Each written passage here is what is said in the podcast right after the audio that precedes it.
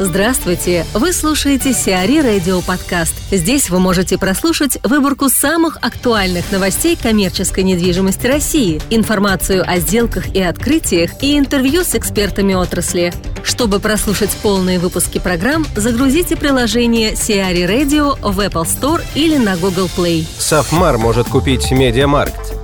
Сеть «М.Видео», контролируемая группой Сафмар Михаила Гуцериева, ведет переговоры о покупке российского подразделения ритейлера Media Markt. По информации источников, решение о сделке не принято и неясно, состоится ли она и на каких условиях. Сейчас Амвидео и Эльдорадо, которыми владеет группа Софмар, готовятся к объединению. У объединенной компании, по данным презентации обеих сетей, 25,9% рынка бытовой техники и электроники в России. У Медиамаркт 3,3%.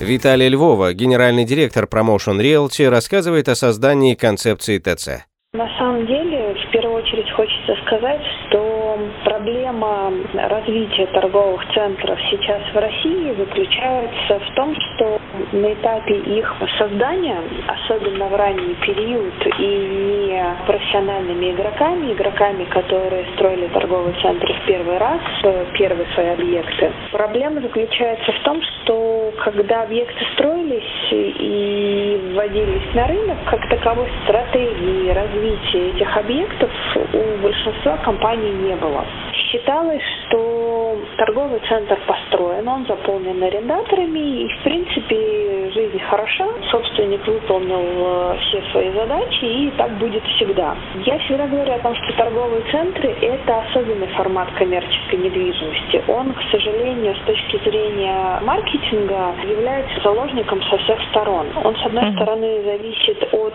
арендаторов, которые могут э, эффективно работать на объекте, неэффективно работать на объекте, размещать свои магазины на объекте, отказываться от размещения на объекте. С другой стороны, он э, напрямую зависит от покупателя, который, собственно говоря, опосредованно через э, работу арендаторов э, нивелирует свой интерес к объекту. То есть, когда объект, например, находится в низкой конкурентной среде, и в нем представлено достаточное количество товарных категорий или брендов, люди в него успешно ходят, совершают там покупки. Однако, как только в конкурентной среде появляется более современный, более крупный, более разнообразный торговый центр, естественно, по принципу модели Хафа, той же самой, крупный перетягивает на себя больше интерес со стороны потребителя. И торговые центры меньшей площади испытывают определенный стресс.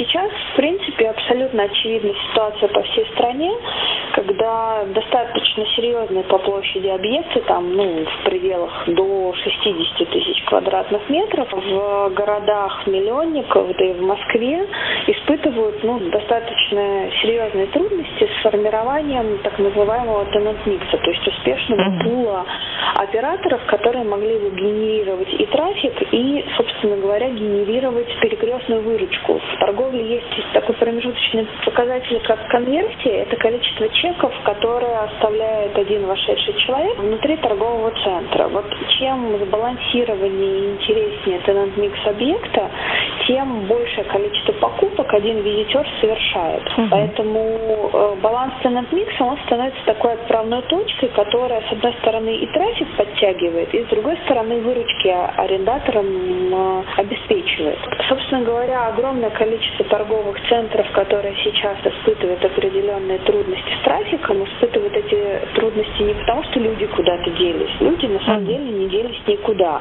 И потребность в покупке продуктов питания у нас осталась, и электронику, да, мы покупаем чуть больше в интернете, чуть меньше живьем в торговых центрах, чуть реже, но тем не менее все равно общий базовый спрос на ключевые товарные группы, он изменился в частоте покупок, но не кардинально и не в разы. Соответственно, мы наблюдаем очень четкий отток покупательского трафика в более современные торговые центры и абсолютное незнание, как себя вести в этой ситуации управляющим или собственникам торговых центров, из которых, собственно говоря, люди ушли, ну, такие покинутые торговые центры. На самом деле все это является следствием того, что в определенный момент, когда торговый центр строился, никто не задумался о том, что а что случится через 10 лет и как себя будет вести этот объект через 7, 8, 10 лет.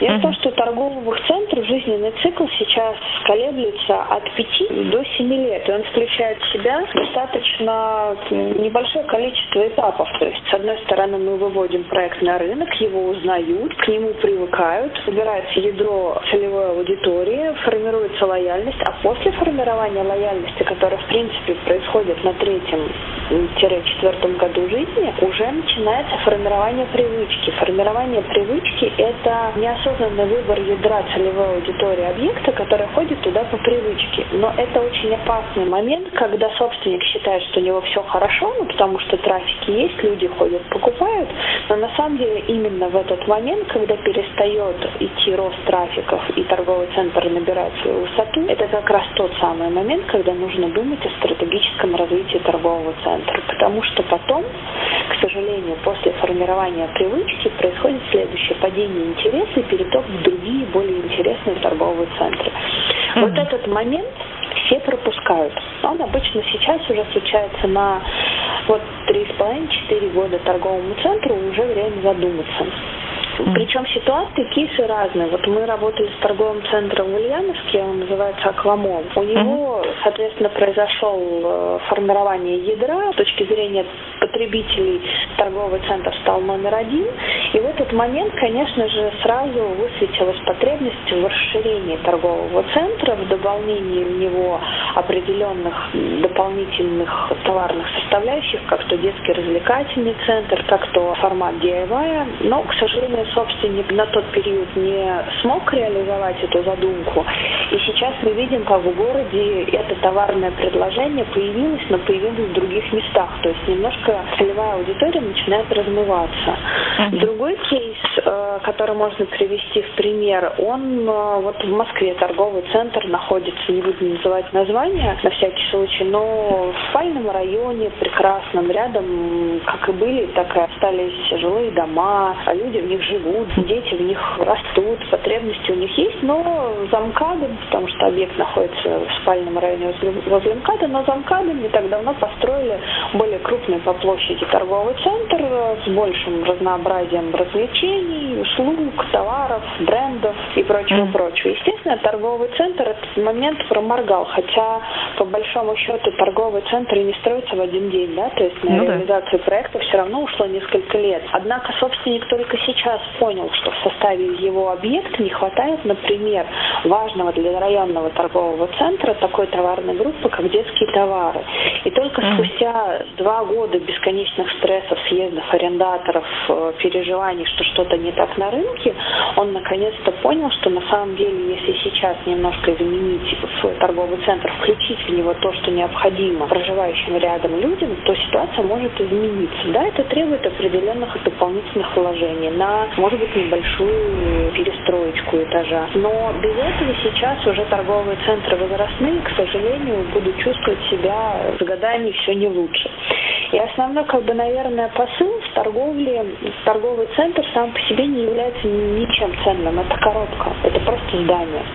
Торговый центр имеет жизнь, если в нем есть арендаторы, которые что-то могут предложить э, покупателю. И если собственник торгового центра знает, что завтра он будет предлагать своему покупателю и почему завтра к нему придут люди, то mm-hmm. вот как, например, это делает Мега, до момента падения, до момента рассыпания торгового центра уже в состав объекта включаются те элементы, которые будут являться аттрактивными факторами. Ну, на Меге это четко видно. Это вкус на бульварах проект, это бедные зоны, которые сейчас у них появились э, в Меге теплый стан. К сожалению, вся практика российская, особенно в региональных городах, свидетельствует о том, что этот момент пропускают. То есть ждут до последнего, якоря начинают испытывать стресс, часть магазинов закрывается, сыпется торговая галерея, на руках полупустой торговый центр, который по большому счету нужно перезапускать заново. Ну, да. И происходит это по одной простой причине. В стратегии управления нету самой стратегии. То есть есть торговый центр и есть операционная деятельность. Мы собираем аренду, мы проводим в лучшем случае какие-то маркетинговые мероприятия, но сам объект мы не меняем. А вот если посмотреть на практику иностранных девелоперов, объект начинает менять до того, как он вступил в фазу стресса. И это самый главный принцип. Чубайс и Варданян зайдут в Романов двор. Рубен Варданян и Анатолий Чубайс станут совладельцами третьей очереди БЦ «Романов двор», находящегося в пешей доступности от Московского Кремля. Речь идет о приобретении 90% долей компании «Ингео» и прав требования к ней. Доля Чубайса могла обойтись в 2,5 миллиарда рублей. Вице-президентом Сбербанка стал глава Алибаба. Глава управляющей торговой площадкой AliExpress китайской Alibaba в России Марк Завадский переходит на должность вице-президента Сбербанка. На новой позиции Завадский будет отвечать за формирование и развитие цифровой экосистемы Сбербанка, в том числе за развитием Яндекс.Маркета и партнерские отношения с российскими и международными цифровыми компаниями. Он будет работать в блоке первого заместителя предправления банка Льва Хасиса. Выходцы из RD Construction не перестают строить. Бывшие топ-менеджеры RD Construction Антон Званцев и Илья Байбус основали новую строительную компанию. Компания, получившая название «Аркон», будет выступать подрядчиком строительства жилых и коммерческих объектов, в том числе офисных и производственных. Помимо капитального строительства, компания сможет осуществлять такие работы, как благоустройство территории и монтаж наружных сетей. На сегодняшний день, по словам бизнесменов, портфель компании «Аркон» уже включает порядка 50 тысяч квадратных метров различной недвижимости. Сиари Радио. Эксклюзивные рубрики «За и против», «Ноу-хау», «Ремейк», «Новые форматы». Слушайте в полных выпусках программ в приложении Сиари Radio. Приложение доступно в Apple Store и на Google Play. Более подробная информация на сайте siari.ru slash radio.